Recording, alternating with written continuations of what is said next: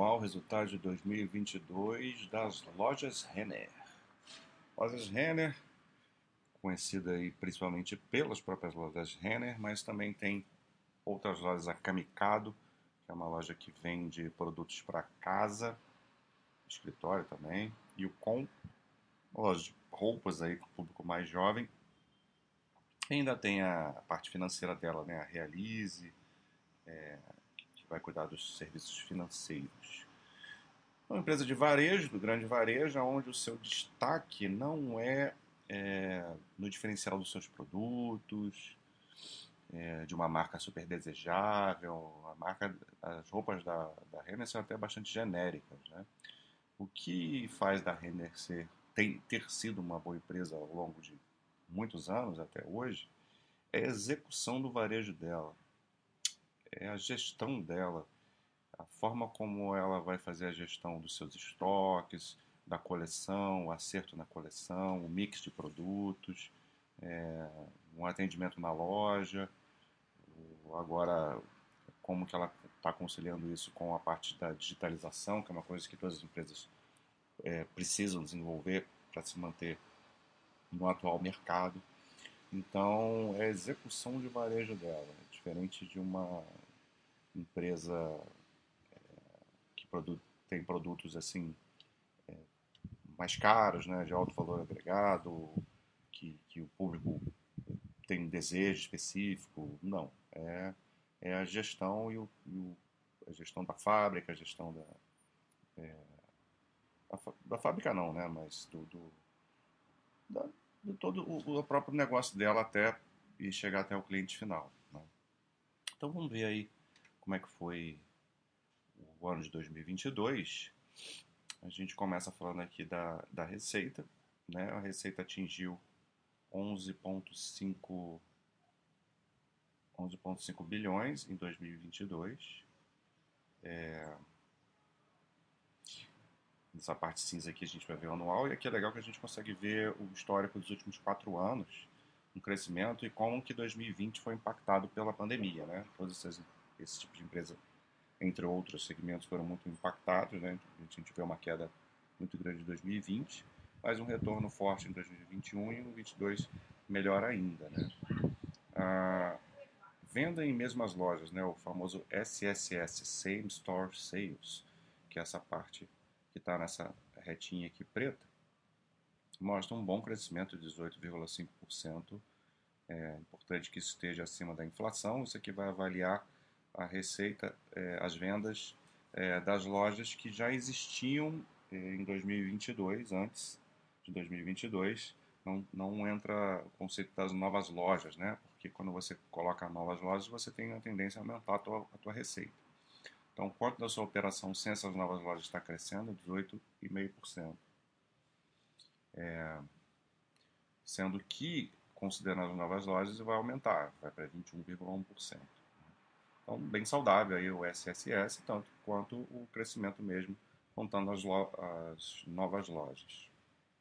A gente vê aqui um quarto TRI é, pior, né? Geralmente o quarto trimestre nessas empresas de varejo, a Renner não é diferente, são, são, são fortes, né? são relevantes, que o fim do ano né? costuma ter é, Black Friday, Natal, e o consumo aumenta. Né? E esse quarto tri foi um quarto tri bastante atípico, né? E eles até explicam isso aqui. A gente vê que teve uma queda de marginal, né? Assim, ficou estável, na verdade, né? 0,2% é uma queda. Mas não teve um crescimento que a gente gostaria de ver como foi no, no ano. O que importa é o ano, ok, mas é, às vezes pode ter coisas pontuais pra, é, que são relevantes e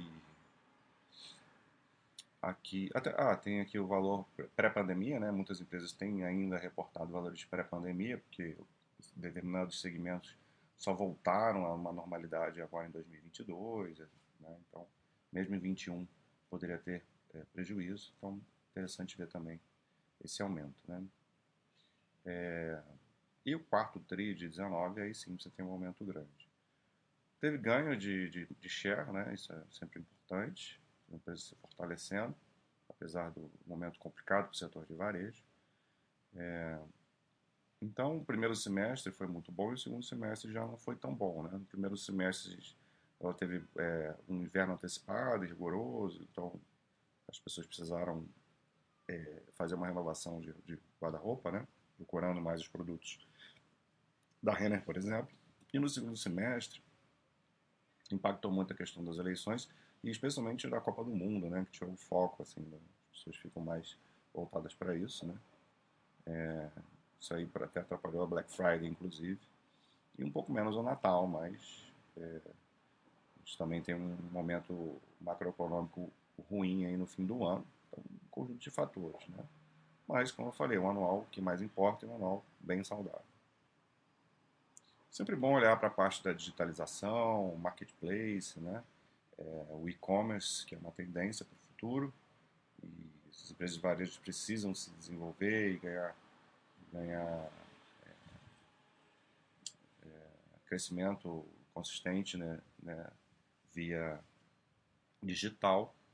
E a gente vê uma penetração aumentando de 13,5%. Ok, isso aqui é um número ok, né? Não é fantástico, mas não é ruim. E é, um crescimento no GMV digital, né, que é tudo que se vende nesse ambiente digital, inclusive é, produtos que não são da própria empresa. Né? A empresa possui lá um marketplace que às vezes ela vende produtos de terceiros, mas ganha uma taxa em cima. Então, é, a empresa vem melhorando também essa parte importantíssima hoje em dia do digital. Chegamos aqui na parte de, lucro bruto e margem bruta.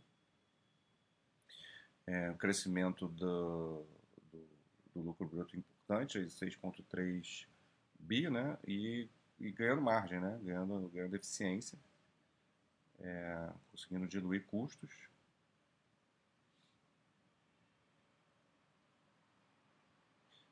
Ela destaca aqui o melhor giro dos estoques, né? Todos os negócios contribuíram, né? Aqui é tudo negócio de varejo, tá? Tem que salientar isso que depois a gente vai falar da parte finance, dos serviços financeiros. É, bastante destaque aqui na ganho de margem na, na Camicado, é, gestão de precificação, remarcação de preços, né? Para você não gerenciar o seu estoque melhor, né? E elas falam até do nível de estoque um pouco acima do esperado, mas estáveis. É, então teve um bom giro, mas com alguma, com alguma dificuldade. Né? Chegamos na parte de despesas operacionais, o SG&A cresceu 17%, mas ainda assim abaixo do crescimento da receita no ano, né? então isso vai gerar um ganho de, de eficiência. Aqui ela replica é, a gente vê o, o crescimento. O que é importante, você vê aqui, ó, a gente teve um crescimento do no número absoluto né, das despesas operacionais, 4,1%, e que, é, que são esses 17%. Só que o que é importante aqui? Que é normal que aumente despesas operacionais quando você está aumentando a sua operação. O interessante é quando o percentual disso da receita é, diminua, né? Então, antes representava 86,9%, da receita líquida e caiu para 35,6. Então, esse ganho de 1,3 pontos percentuais. E aqui ele fala, né, ganho de escala, expansão das lojas, é, inflação, né, repasse de preços, o novo CD lá em Cabreúva que, que gera ganhos, né, é, a parte digital, né, é, penalização digital, você conseguindo ganhar serviços de terceiros, como eu falei, a taxa né, no marketplace, entre outras coisas ali do, do seu ecossistema. Né, é,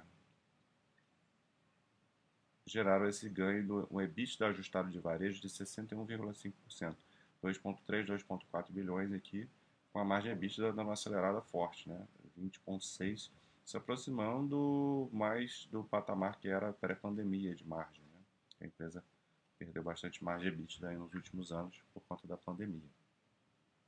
Aqui 2020 está tá bastante é, distorcido, né? Porque aqui é, seria distorcido, né? Esse aqui é o resultado mais, mais real, porque aqui eles descontam um crédito fiscal, né? Que inflaria um pouco esse resultado. É, um pouco não, na verdade muito, né? resultado em 2020 reportado foi de 1,5 bilhão, bilhão né? Então, é mas de operação foi só 842 mesmo, que é o tamanho impacto da, da pandemia. E o porém aqui da empresa está na questão da financeira, né? A inadimplência aumentou muito e gerou no quarto trimestre um prejuízo, né? Um resultado negativo de 34 milhões aqui, né? É, resultado dos serviços financeiros, né? Então, a empresa empresta dinheiro, ela faz dá, dá crédito, né? Através dos cartões. É, isso agrega resultado, ajuda a manter a fidelidade do cliente, etc. E tal, mas tem que tomar cuidado. Quando você tem um cenário econômico pior, você tende a aumentar a inadimplência, principalmente se você está aumentando a sua carteira de clientes. Isso aqui é reflexo principal de, de clientes de uma carteira mais antiga. Ao longo do ano, a empresa já começou a apertar mais o seu critério né, para melhorar a sua qualidade de crédito, para melhorar essa parte de serviços financeiros. Então vai mudando a sua aprovação do perfil de risco, né? É... Então até o segundo trimestre aqui, ele começou a diminuir aqui as aprovações de perfil de risco alto, né? E, e a partir do, do segundo semestre, a gente já vê uma eliminação dessas aprovações de risco alto, né? E o próprio risco moderado foi diminuindo ao longo do ano. Então, é, isso aqui vai gerar na frente um, uma melhora dessa questão da inadimplência. Você estava muito mais arriscada, né, desde 2018, aprovando é, créditos com uma qualidade não tão boa. E agora está vindo um pouco aí o, a conta disso, né? E a gente se vê aqui, ó, vencidos acima de 90 dias, como que aumentou ao longo de 2022. Eu sempre mantive esses números em patamares muito legais, né? Tirando, obviamente, ali o pico da, da pandemia, mas depois voltou, voltou rápido, controle bom e agora voltou a subir no segundo semestre. Mas aqui a gente vê a inadimplência das novas safras do lado direito aqui, que já vem, já vem caindo bastante. Então ela começou a adotar essas, essas medidas é, ainda ali no, no final do primeiro trimestre desse, desse ano de 2022. Né? Então isso, no médio prazo, vai aparecer um controle melhor é algo para ficar de olho, mas parece que a empresa já tomou as devidas uh, atitudes para resolver esse problema. E aqui a gente vê o EBITDA total, né? Que aí antes a gente tinha visto a parte de varejo, que está ótimo, e o EBITDA total vai juntar a parte financeira. Então aí a gente vê um crescimento menor, porque a parte financeira acabou atrapalhando um pouco o resultado.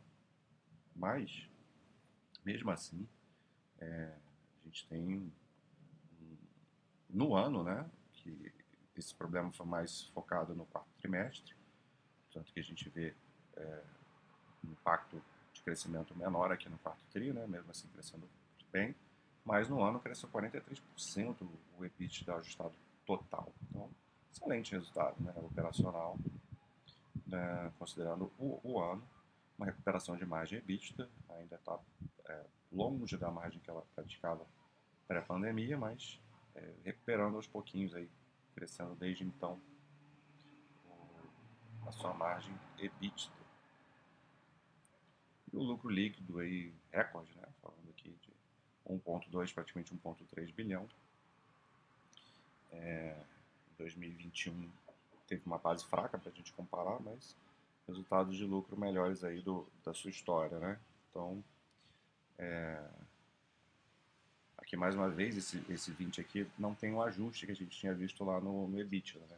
Aqui considera o, o crédito tributário, então acrescentou é, praticamente todo esse lucro aqui de 2020 é de, é de crédito fiscal. Esse aqui tinha caído é, terrivelmente em 2020 e quase que não teve lucro a empresa.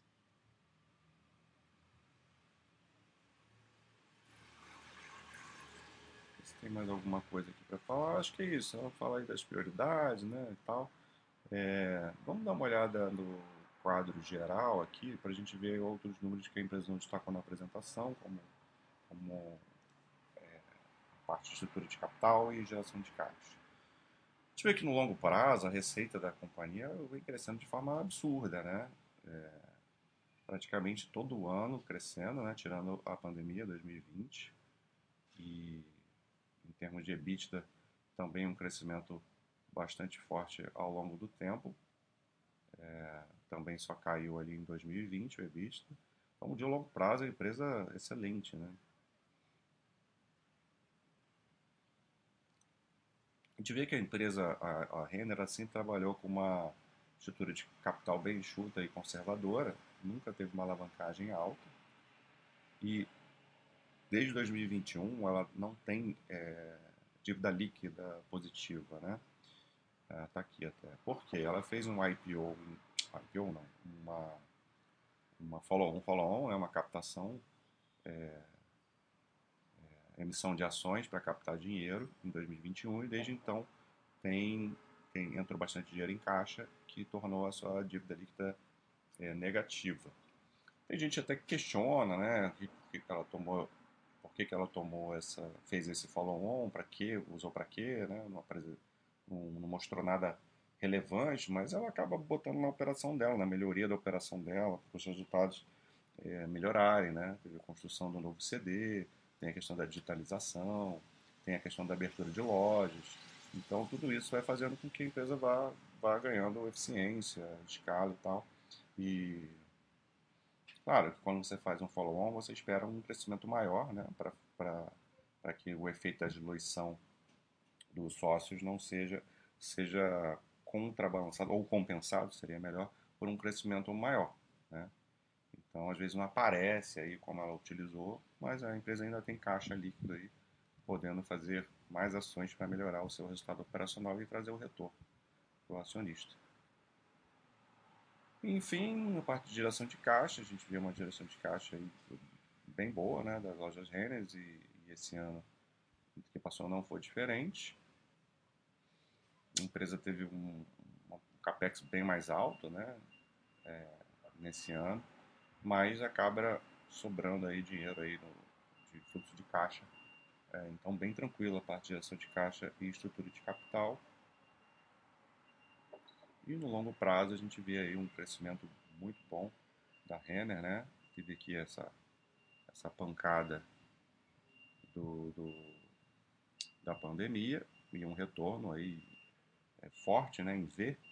E a cotação seguindo aí o, o mesmo esquema, né? É, tirando agora nesse momento pontual, né, a cotação não segue, acontece isso, nem sempre é, a cotação demora para voltar, e, mas no longo prazo ela sempre acompanha os lucros, e a empresa tem gerado grandes resultados é, ao longo aí dos últimos muitos anos. Então, tô tranquilo aí com a, com a Renner, ficar de olho na parte aí da, da financeira dela, do, da Inadplay, se ela vai realmente operar em 2023 níveis mais seguros, para que isso não atrapalhe o resultado operacional em si. Então, Lojas Renner para vocês. Um abraço.